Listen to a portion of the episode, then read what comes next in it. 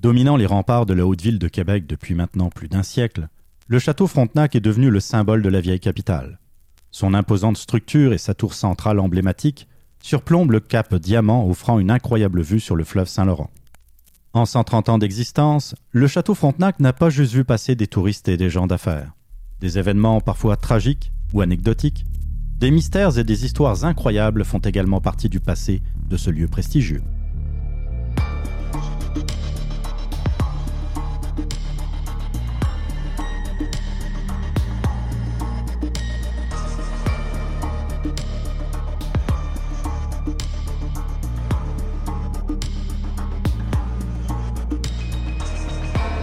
Je suis Annie Richard.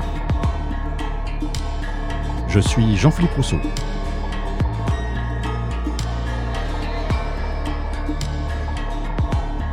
Vous écoutez Rétrocrime, le podcast d'enquête couleur sépia.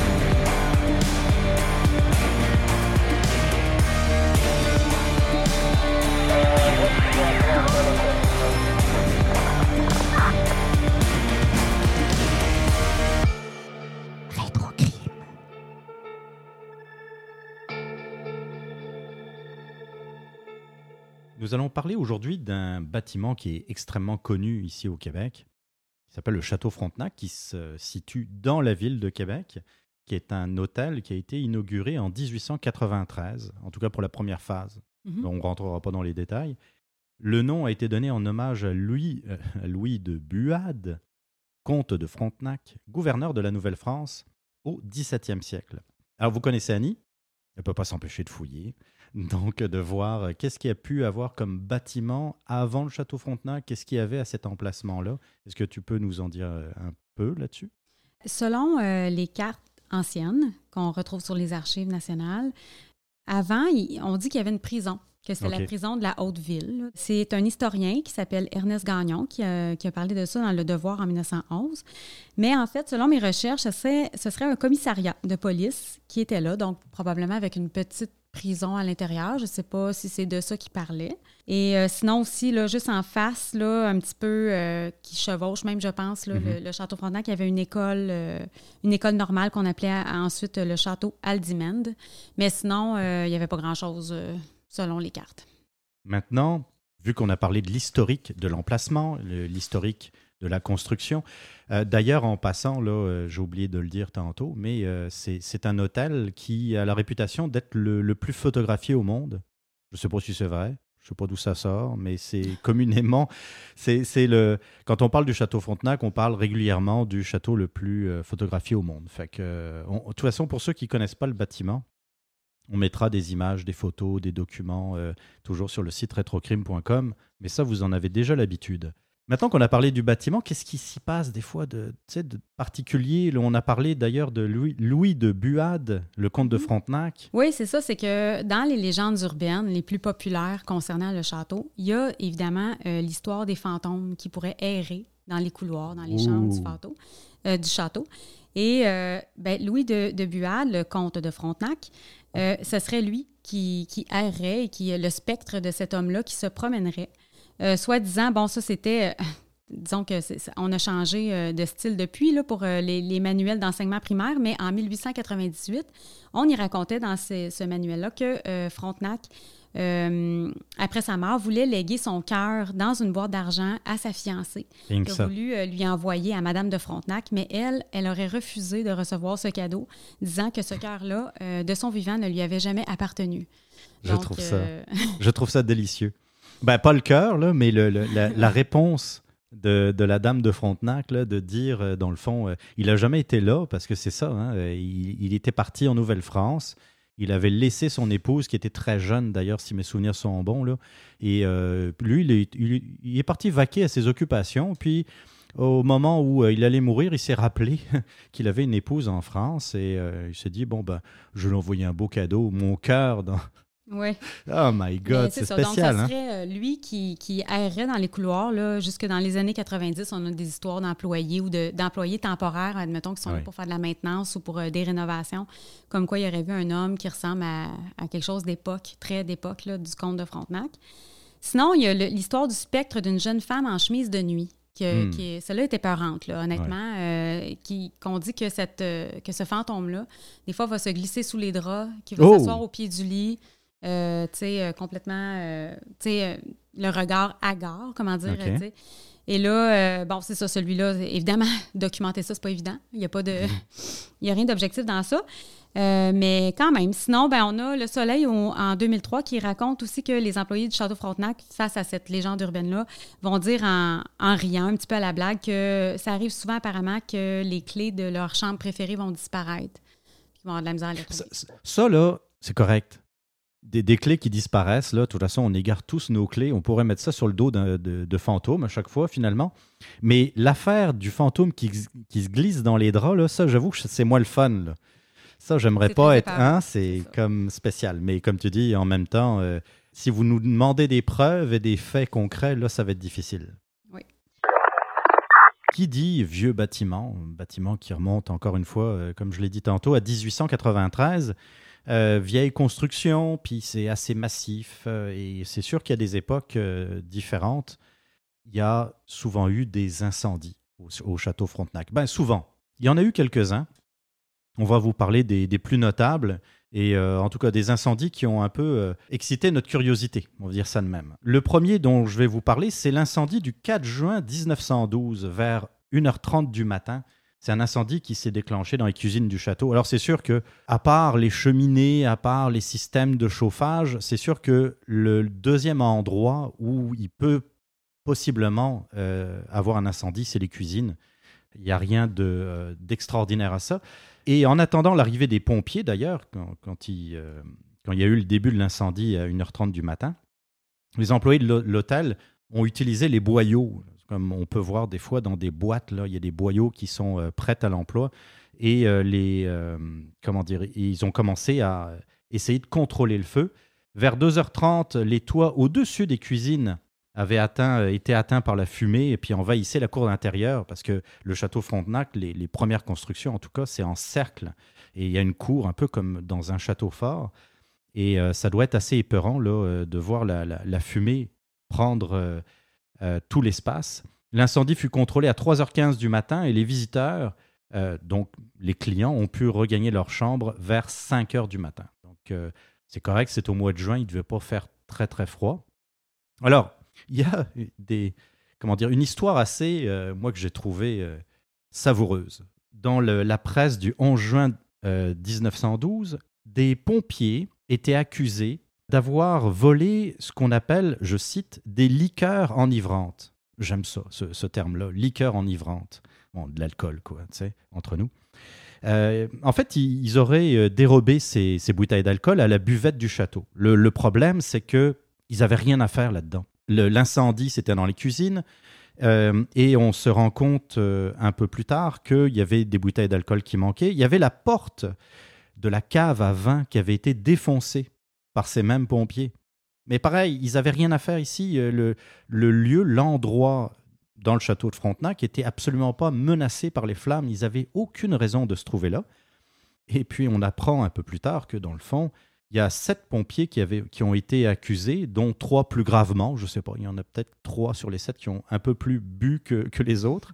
Les sept pompiers ont avoué avoir bu, je cite, du vin, du scotch et du brandy qu'ils se sont passés entre eux ils ont avoué en plus avoir mangé des gâteaux. Alors moi, quand j'ai vu ça, j'ai trouvé ça tellement presque cute parce que j'imagine les pompiers. Ben c'est ça, pompiers voleurs déjà. Puis je les imagine assis en train de se, se passer les bouteilles d'alcool l'un après l'autre là, et puis euh, euh, et, ainsi que des, des parts de gâteaux. Parce qu'on ne parle pas d'un incendie qui est si prenant que ça. Hein. Je pense qu'on dit que les, les, visiteurs ont pu regagner leur chambre. Donc... Ben, c'est ça. Les, les, dommages ont été, euh, ont été, somme toute, assez mineurs. Il y a les cuisines qui ont été atteintes. Euh, comme je disais, il y a euh, des, pièces au-dessus des, cuisines qui ont été atteintes, mais ça a été quand même assez vite maîtrisé. Le, ce qui, la seule problématique qui a dû se passer le lendemain, c'est pour faire la cuisine. Ils ont dû sans doute faire appel à des restaurants du coin, j'imagine en tout cas. Mais de toute façon, quand des pompiers prennent le temps de faire le tour d'un bâtiment, ce qu'a priori, c'est pas très stressant comme incendie. Là. En tout cas, bref, pour, euh, pour finir cette histoire, selon l'enquête, il n'avait aucune raison de se rendre dans cette partie du château, comme je l'ai dit, et encore moins d'enfoncer la porte de la cave à vin, étant donné que cette zone n'était pas menacée par l'incendie. Finalement, dans le journal Le Canada du 17 juin, on nous apprend que un seul des sept pompiers fut destitué. Trois autres ont vu leur congé retranché. Finalement, c'est une histoire qui finit pas trop mal, à part pour euh, un des euh, sept pompiers. Un autre incendie le 15 janvier 1926. Ah, là, c'est moins drôle parce qu'on parle du mois de janvier. Vous voyez ce que je veux dire? On est au Québec, hein, mois de janvier. Un incendie détruit plusieurs appartements du château, dont un, un mobilier de grande valeur, ainsi que la vieille rotonde et le jardin d'été. L'incendie semble avoir été assez important puisqu'on dénombrait quelques 22 pompiers blessés. Une enquête a été déclenchée quelques jours plus tard, puisque l'origine du brasier n'était pas connue, puis je n'ai pas retrouvé de traces euh, sur justement quelle pouvait être l'origine de cet incendie. Mais on le sait, mois de janvier, euh, les fournaises devaient, être, euh, devaient fonctionner à plein régime, les, les, cheminées aussi, et on le sait encore aujourd'hui, à notre époque, des incendies liés à des mauvais entretiens de cheminées, à des, euh, à des poêles à bois qui, euh, finalement, ça lance des étincelles et puis ça, ça déclenche des feux. On en voit malheureusement régulièrement. Donc, euh, c'est ce n'est pas nécessairement étonnant. Mais c'est ça, c'est les, les incendies qui ont retenu notre attention par rapport au château Frontenac. En faisant l'historique, en regardant l'historique du, du château Frontenac, euh, été intéressée évidemment à voir euh, quels sont les crimes ou drames, tragédies qui se sont produits, euh, puis en commençant évidemment par ce qui est le moins récent. Et j'ai trouvé quelque chose de vraiment, c'est très noir, en fait, sombre, comment dire. C'est quand même une histoire dramatique, mais qu'on a quand même un éloignement dans le temps. Là, ça fait, oui, parce que c'est en 1897, en janvier, qu'un jeune homme qui dit euh, être dénommé Sands de la Nouvelle-Orléans, s'installe au château Frontenac. Euh, comme un voyageur de commerce, ou en tout cas, euh, c'était quand même ça son, vrai travail. il s'installe et quelques jours plus tard, il y a un commis qui frappe à sa porte pour lui donner son état de compte parce qu'il n'a pas payé encore pour, son, pour, pour le fait qu'il soit... Son séjour. Son séjour, mhm. exactement. Et là, comme il n'y a pas de réponse, il va chercher le gérant, un certain M. Béliveau, qui a été gérant du Château Frontenac pendant plusieurs années. Mhm. Et là, euh, ce dernier euh, ouvre, euh, trouve la porte barrée, évidemment, et c'est là qu'on voit que c'est en 1897. Il regarde par le trou de la serrure, tu sais, les anciennes clés, là, j'imagine. On est loin des lecteurs à cartes. Oui, c'est ça. Très loin, parce qu'on voyait à travers le trou, on l'imagine vraiment, là, quasiment à la Harry Potter. Des grosses clés, là, avec des grosses serrures. C'est ça. Et là, par le trou de la, de la serrure, il aperçoit le jeune homme assis dans sa chaise, mais de dos, évidemment, qui semble prêter aucune attention à ce qui se passe autour de lui. Tu sais, déjà là, c'est un petit peu épeurant. Et là, euh, ce gérant-là demande à un jeune employé de se hisser par le vitrail. Je pense qu'aujourd'hui, c'est encore fait pareil. C'est d'origine. C'est que le haut des portes de chambre sont comme des petites euh, fenêtres de vitrail qui s'ouvraient, apparemment. pour aérer. Euh, donc, il s'est hissé par là parce mhm. qu'il n'y avait pas un double de clé, ça a l'air, pour, pour rentrer. C'est assez spécial, mais bon. Et là, euh, il a trouvé la victime assis, tête penchée, euh, assis comme si rien n'était, euh, avec un projectile d'entrée à la tempe droite, d'où s'échappait un filet sang. il n'y a aucun voisin de chambre, curieusement, qui a remarqué de bruit. D'ailleurs, il pense que le suicide a dû se produire pendant la nuit parce qu'il y avait une lampe électrique c'est là qu'on voit que le château Frontenac devait être luxueux parce que lampe électrique en 1997, qui était encore allumée. Euh, par terre, il y avait le revolver qui était neuf. Donc, il soupçonne que cette arme-là avait été achetée récemment à Québec. Il y a une seule chambre de projectile qui était vide, donc évidemment la balle qui, avait servi à, mourir finalement. Euh, sur lui, il restait 15 scènes. Euh, il était venu au château, probablement en sachant que c'était le dernier endroit là, mhm. qui allait se donner la mort. Euh, il y avait une paire de ciseaux sur le sol parce que ce qui est spécial, c'est qu'il avait enlevé toutes les étiquettes d'identification sur ses vêtements. Bon, j'imagine que c'est une époque où on s'identifiait nos vêtements jusqu'à l'âge adulte. Euh, même son manteau, tout ça, il n'y avait plus aucune étiquette de, ni dans son pot de médicaments. Il avait pris le soin d'enlever l'étiquette d'identification. en fait, rien n'avait été négligé pour que son identité reste un mystère. Mais sur la table de chevet, il avait laissé une lettre de suicide, qui est d'ailleurs relatée dans le coroner parce que on a sorti l'enquête du coroner de 1897, qui est vraiment, c'est spécial à voir parce que c'est comme un papier un peu euh, jauni, style parchemin, vraiment d'époque. Et là, évidemment, c'est écrit à la main, à la plume, euh, difficile à déchiffrer un peu. Puis, on, dans sa lettre de suicide, c'est écrit, euh, bon, il y a comme un, triste constat de, son estime de soi qui est, disons, très, très piètre. Il disait que c'était le dernier acte qu'il faisait, que c'était le seul de sa vie qu'il avait accompli, disant de lui que c'était un bon à rien. Il raconte avoir tout fait pour devenir indépendant, gagner sa vie, euh, tout ça, euh, faire le tour du monde, mais qu'en vain, il n'a pas réussi. Euh, il pensait qu'en vieillissant, il allait devenir une vraie, bonne personne, qu'il allait devenir quelqu'un d'une certaine prestance, puis que malheureusement, il restait un bon à rien. Et il termine en disant que mieux vaut mourir que d'exister et d'être rien. Puis, ben, son identité, il dit Ceux qui voudront savoir qui je suis n'auront qu'à chercher. Un peu comme une énigme, c'est spécial. Et là, sous le matelas, parce qu'évidemment, ils ont, ils ont vidé la chambre, ils ont, viré la chambre euh, mhm. bout pour bout pour essayer de savoir de, quoi c'est qui cette personne-là, parce que son nom, euh, évidemment, c'était un alias qu'il avait donné à l'hôtel. Et là, bon, ils ont découvert des vêtements, une lettre, euh, ils ont découvert aussi une lettre d'un employeur. donc, il, travaillait pour une manufacture new-yorkaise de corsets comme voyageur de commerce.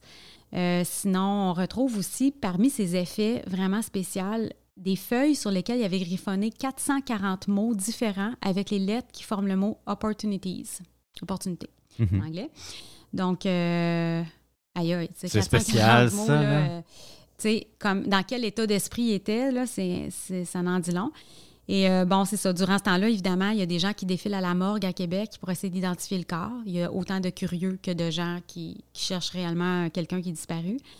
Mais, euh, finalement, ça ne fonctionne pas. Mais euh, comme l'enquêteur de police qui a découvert la lettre de son employeur de New York, il, les a contactés. L'employeur a contacté le père de quelqu'un qui était disparu.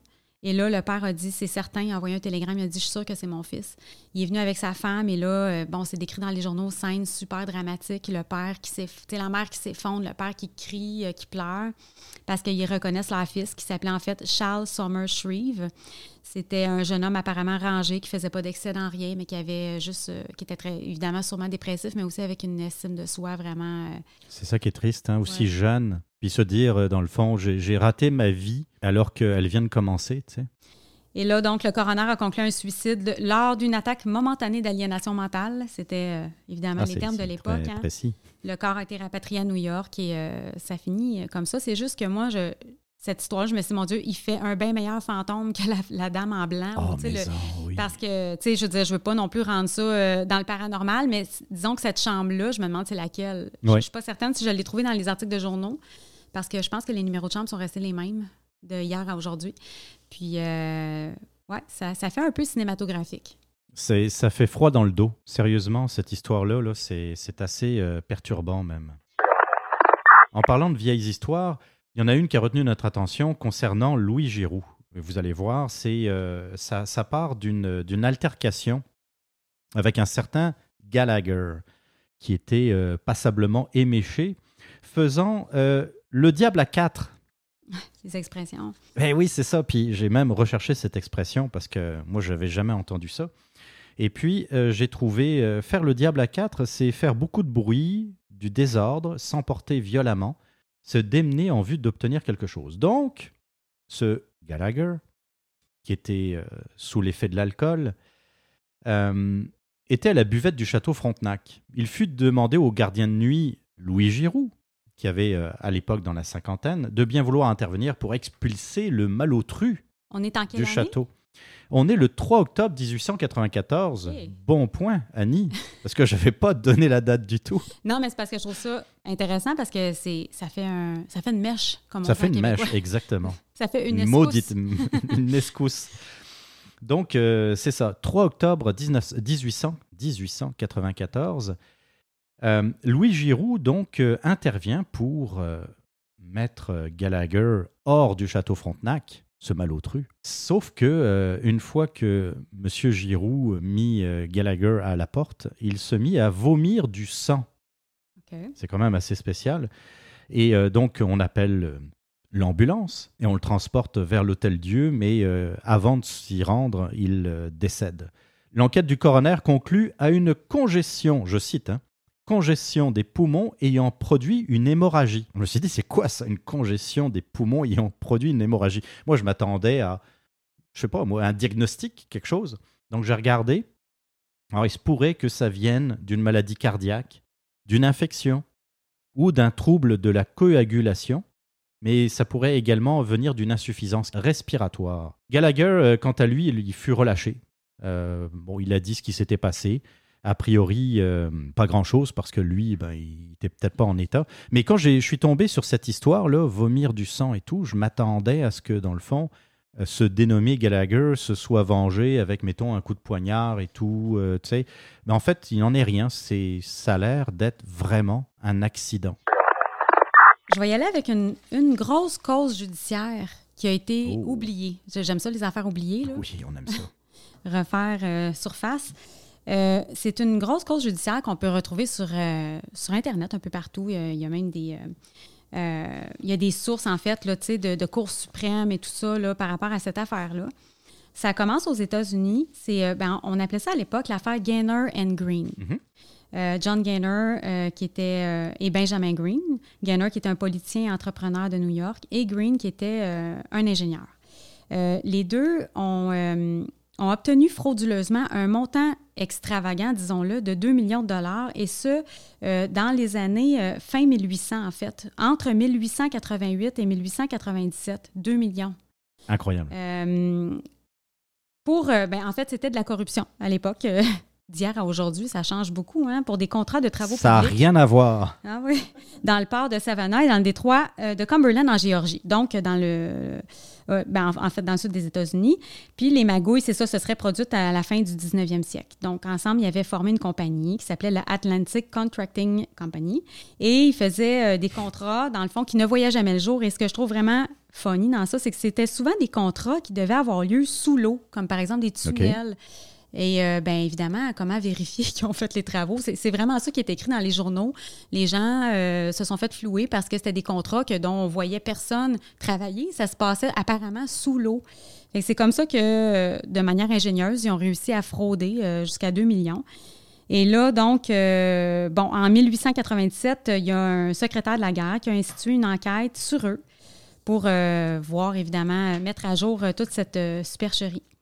Et donc, euh, c'est ça, en 1902, euh, ces deux gars-là ont quand même obtenu un cautionnement, parce qu'évidemment, ils ont été arrêtés pour ça. Mais euh, ils, ont, eu un cautionnement et ont, jusqu'à leur procès qui était fixé cette année-là pour le printemps. apparemment, puis on est en 1902, que le cautionnement avait coûté 40 000 40 000 dollars par tête, qui est énorme. C'est énorme, oui. Je pense qu'on parle de, en plus de, la monnaie de l'époque, ah du taux de l'époque. Et c'est à ce moment-là que ça serait enfui après leur cautionnement, sur un convoi euh, qui s'appelait la Saint-Laurence et Adirondack vers Montréal. Euh, la fortune, elle, apparemment qu'elle a été placée de part et d'autre dans des voûtes euh, d'institutions financières mm-hmm. aux États-Unis. Et là, ils sont débarqués à Québec au lieu de se rendre à Montréal et se sont installés directement au château Frontenac. Mais ça, c'est quelque chose. Oh, ils avaient les moyens. Hein. Oui, il y avait les moyens. Mais c'est quelque chose qu'on ne voit pas souvent que, parce que c'est une histoire même qui a fait des documentaires, tout ça. C'est vraiment une, une des, parce que ce serait apparemment, là, je pense, les plus grands fraudeurs de cette époque-là, du moins, là, de toute l'Amérique du Nord, parce que c'était vraiment de l'argent, 2 millions, là, dans fin 1900, là, fin 1800, pardon. Et là, c'est ça. Euh, ils se sont installés au château Frontenac. Et euh, les policiers, bon, ben, ils auraient arrêté Green euh, parce que, bon, il y a eu une enquête, ça s'est rendu jusqu'ici. Et bon, les policiers, les enquêteurs étaient, disons, à la traque de ces deux-là. Et là, il aurait arrêté Gainer, euh, Green, en fait, pendant qu'il se rendait au bureau de poste en sortant du château Frontenac. Et là, apparemment que Gainer, pour sa part, lui, avait une stratégie, c'était de faire, euh, de s'écrouler par terre et de faire une espèce de gros drama pour qu'il puisse avoir le temps d'appeler son avocat, et etc. Et là, euh, ça a fait toute une saga judiciaire. Ils ont été amenés à Montréal. Ils ont été emprisonnés à la vieille prison au pied du courant. Euh, ils ont pu, euh, malgré tout, ils ont pu loger dans des chics hôtels, dont le Windsor, et ils sont retournés rester logés au Château Frontenac en attendant les procédures. Donc, c'est ce qui s'est passé. Et finalement, ce passage-là a trouvé son épilogue au Québec seulement en 1906. Ils ont vraiment resté comme quatre ans ici. Et là, il y a eu une demande d'extradition aux États-Unis. Et euh, finalement, bon, ils ont, eu cinq ans de prison plus une amende de 1 150 000 et ils ont pu sortir de prison en 1911. Euh, bon, ils n'ont pas fait longtemps. Il y a euh, des références qu'on peut aller trouver sur Internet là, de Cour suprême du Canada, mhm. même contre Green and Gaynor, qui date de 1905. Mais ce qui est fascinant, c'est que cette affaire-là, qui est une grosse affaire aux États-Unis, a trouvé, tu sais, vraiment, c'est passé pendant à peu près trois ans de temps, quatre ans de temps ici. Puis personne c'est comme si c'est pas. Euh, non, ça pas traversé. Moi, j'en avais jamais entendu parler. Puis, ben, ça fait euh, un bout, mettons. oui, c'est ça, mais tu sais, c'est quand même. Là, 2 millions de dollars à la fin du 19e siècle, c'est énorme. C'est des milliards aujourd'hui. J'essayais de regarder euh, pendant que tu parlais pour essayer de, faire la conversion, mais de toute façon, les conversions commencent à 1914. Fait que ça ne marcherait pas. Mais tu sais, il y, a quand même il y a ça qui est intéressant, mais aussi le nom de la compagnie. Atlantic Contracting Company. Ça dit, ça dit vraiment rien. bah, comme bien des compagnies. Euh, Mais c'est comme, OK, on est une compagnie qui faisons des contrats. Fait que c'est ça mhm. qu'ils ont fait, en fait. Ils n'ont pas menti. Hein. Oui, c'est ça. Des contrats seulement.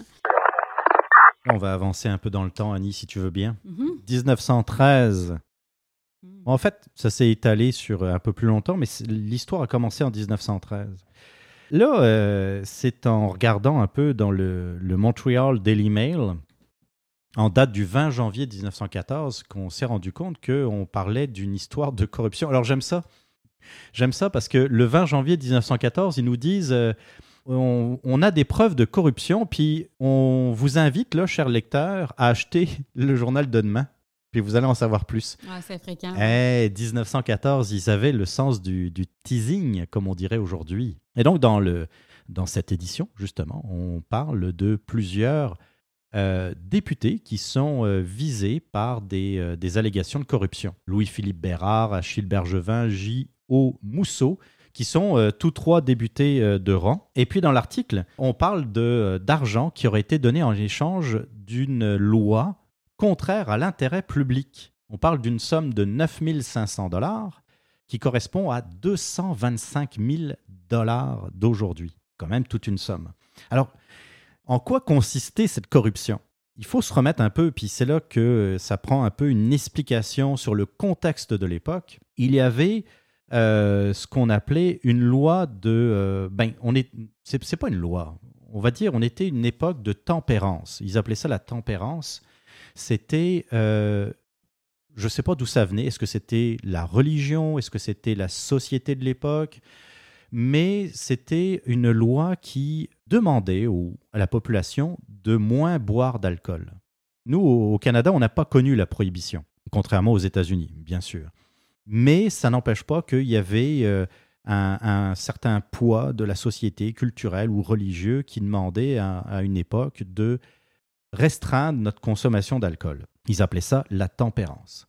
Mais figurez-vous qu'il y avait aussi euh, des foires agricoles, différentes euh, euh, foires, et ce qui avait été demandé, et c'est la, grosse corruption, c'était de demander à ces députés de modifier la loi pour permettre qu'ils puissent être offerts des, ce qu'ils appelaient des rafraîchissements lors de cette foire agricole.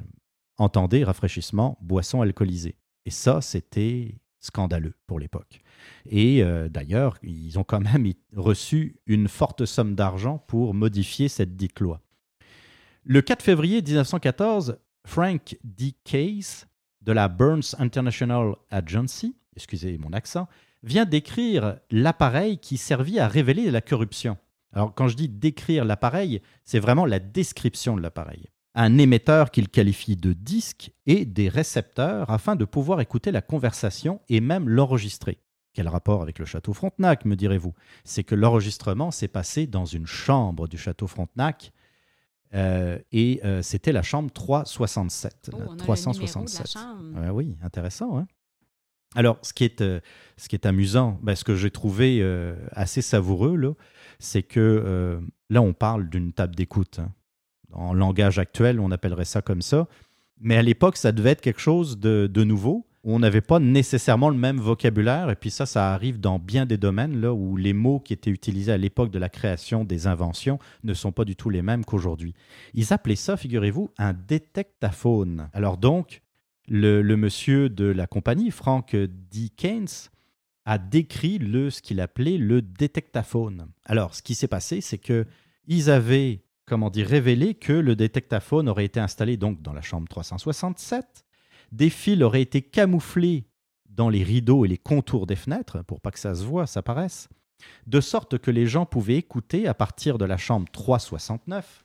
Ça, c'est la chambre d'à côté, en toute logique. Pour ce qui est de l'appareil, il s'agissait d'une boîte de 18 par 12 pouces. 12 pouces, c'est 30 cm à peu près. Donc, euh, j'imagine que 18, c'est euh, une quarantaine Ça de prenait quasiment centimètres. une armoire pour la cacher. C'est gros, oui, c'est gros. Mais c'est quand même, attends, là. Mais c'est un système d'espionnage. Mais oui, mais écoute ça, là. Relié à des fils récepteurs fonctionnant avec deux batteries électriques. On parle de 1913. Je trouve ça incroyable. Ils pouvaient enregistrer. Il y avait des batteries électriques, donc sans doute que le- la machine était autonome. Et euh, ils écoutaient les conversations d'une chambre à côté. 1913, moi, je trouve ça absolument fascinant. Ah oui, c'est vraiment euh, c'est, c'est- c'est de l'espionnage en sépia. Exact. Et c'est à- et grâce à ça qu'ils ont pu euh, qu'ils ont pu révéler ce, euh, cette corruption. Les députés ont démissionné ou ils ont été invités à le faire, ça c'est clair. Euh, et puis il y a d'autres, euh, une autre histoire aussi qui, euh, à peu près à la même époque, un député connu à l'époque, Médéric Martin, affirmait avoir été drogué dans une chambre du château Frontenac. Oh. On pourrait dire autre histoire politicienne. C'était, je pense, vraiment à la même époque en plus. là. Oui. ça, ça pourrait être lié au détectaphone. C'est possible, c'est possible. Il clamait avoir subi ce sort afin de nuire à sa crédibilité, alors qu'il voulait amener une délégation importante ce soir-là. Il dit avoir été enlevé et emmené dans une gare où, désorienté, il aurait erré ici et là. Ouais, c'est ça. Ça jouait dur en politique. Oui. Aïe aïe. 369, on le retient. Moi, je vais parler d'un autre cas d'un employé. Un Mhm. peu comme ton euh, Louis euh, dans l'affaire Gallagher. Oui. Euh, c'est le meurtre, je trouve ça vraiment, ça aussi, ça fait cinématographique, le meurtre du chef d'orchestre du Château Frontenac, Lauréat Tanguay. Ça s'est passé en 1933. Euh, Lauréat Tanguay, père de famille de 36 ans, euh, travaillait au Château Frontenac. Euh, il jouait du piano. Il était chef d'orchestre, mais il jouait aussi du piano. Puis il y avait deux de ses frères aussi qui étaient dans l'orchestre. Dans l'orchestre ce soir-là. Il y avait Roméo qui jouait du cornet, et Camille qui jouait du saxophone. Tu joues Donc- quoi? Du cornet? Oui.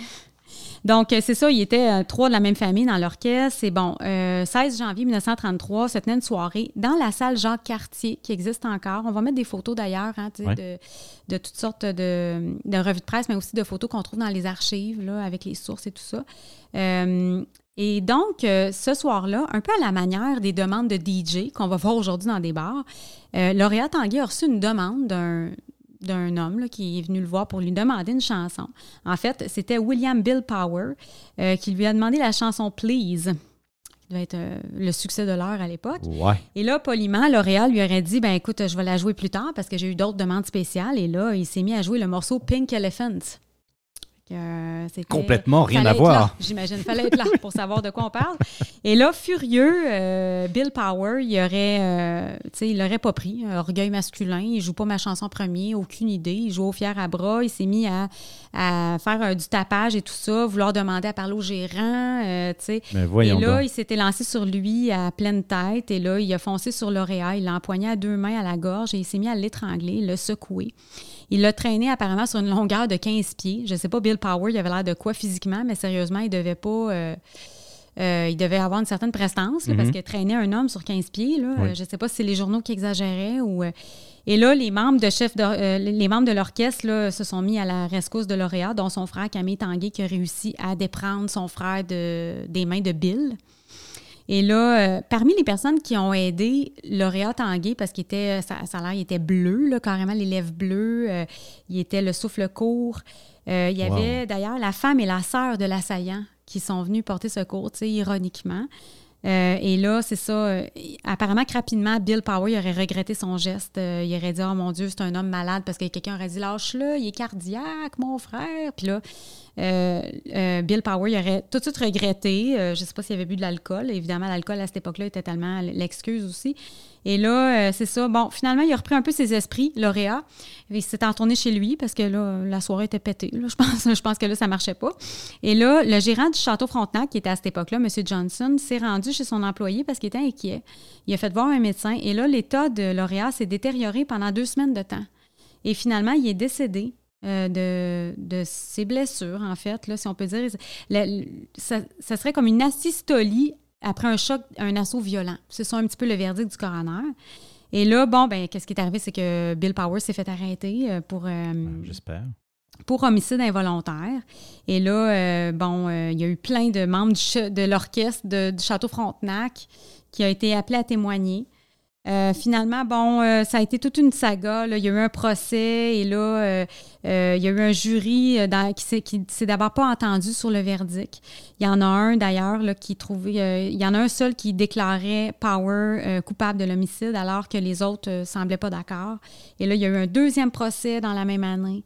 le verdict, en fait, c'est que ça a été une voie de fait simple et une amende de 50 Il a comme été finalement exonéré pas mal de tout ça. Et euh, ben, en décembre de la même année, la femme de Lauréat Tanguay a intenté une poursuite de 25 000 contre Power.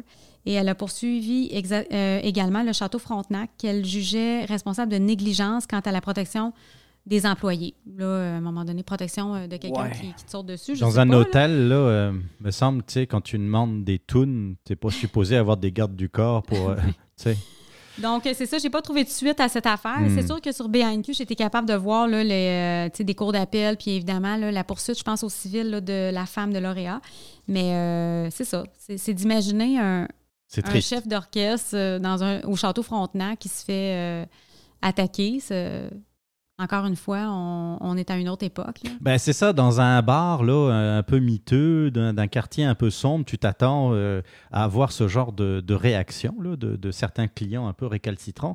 Mais au Château Frontenac, euh, je sais pas, moi, le côté décorum. Euh, en tout cas, peut-être qu'ils ont arrêté de, faire des demandes spéciales pour les, les DJ. Les DJ. DJ lauréats. C'est ça. Il y a toute une histoire aussi de contrebande d'alcool qui s'est produite même jusque dans le Château Frontenac. Euh, ça s'est passé en 1933. Il y a eu une grosse descente de police fédérale qui appelait à l'époque la police de la commission des liqueurs pour euh, démanteler un réseau de contrebande d'alcool. Euh, à travers ça, il y a eu 15 personnes d'arrêtées, un peu partout. Mhm. Et parmi ceux-ci, il y avait une personne arrêtée qui était un certain Stevens qui, qui s'était installé au Château Frontenac en pensant de passer inaperçu. Peut-être parce qu'il se disait qu'il était un endroit un peu luxueux, parce que je pense que le Château Frontenac, ça a toujours été un endroit quand même. Euh, un hôtel international haut de gamme, tout à fait. Euh, il pensait passer inaperçu, mais ça n'a pas fonctionné. Donc, euh, apparemment, c'était un fournisseur de cargaison d'alcool qui, était, qui était là dans le but de fournir les trafiquants de Terre-Neuve. Tu sais, quand même, on hmm. n'était pas dans. On était quand même dans quelque chose de d'assez chaud. Là. Et cet homme-là faisait partie de la gang d'Alfred Lévesque. Bon, ça ne dira peut-être pas grand-chose aux, auditeurs, mais c'est dans le fond, ce que je peux dire, c'est que c'était un, gros nom. Oui, c'est un gros nom de l'époque, en fait. Euh, c'était le Al Capone d'ici, un peu, là. Fait que hmm. c'était un contrebandier qui était très notoire pour l'époque. Donc, euh, il y a déjà eu euh, de l'alcool de cachet pour Terre-Neuve au Château Frontenac. Alors, on le sait, l'hôtel du Château Frontenac, c'est un, un hôtel très mondain, très luxueux, mais c'est aussi un lieu qui a servi à des conférences extrêmement importantes dans l'histoire. Et il y en a eu deux en particulier, en 1943 et 1944 c'est des conférences qui ont réuni des gens aussi euh, importants à l'époque comme euh, Winston Churchill, euh, Roosevelt et puis Mackenzie King qui, qui, était le premier ministre canadien de l'époque. Le but, c'était un peu pour faire suite aux conférences de Yalta, c'était de prévoir, d'avoir une stratégie entre les Alliés afin de mettre à un terme à la Seconde Guerre mondiale. Donc là, on parle de 1943. C'est la rencontre, donc, Roosevelt, Churchill qui a eu lieu au château Frontenac. Et il se trouve que, bon, ben, dans des discussions, euh, c'est bien beau, on fait des conférences de presse, on fait des belles photos et tout, mais entre quatre murs, il se dit des secrets. on parle de choses, oui, assez sensibles. Euh. Et euh, ben, figurez-vous qu'il s'est produit un événement quand même assez, qui aurait pu être majeur, c'est mm. qu'une carte a été oubliée. Une carte. Ben, une carte euh, qui représentait quelque chose comme la Normandie. Euh. Le débarquement? Ouais.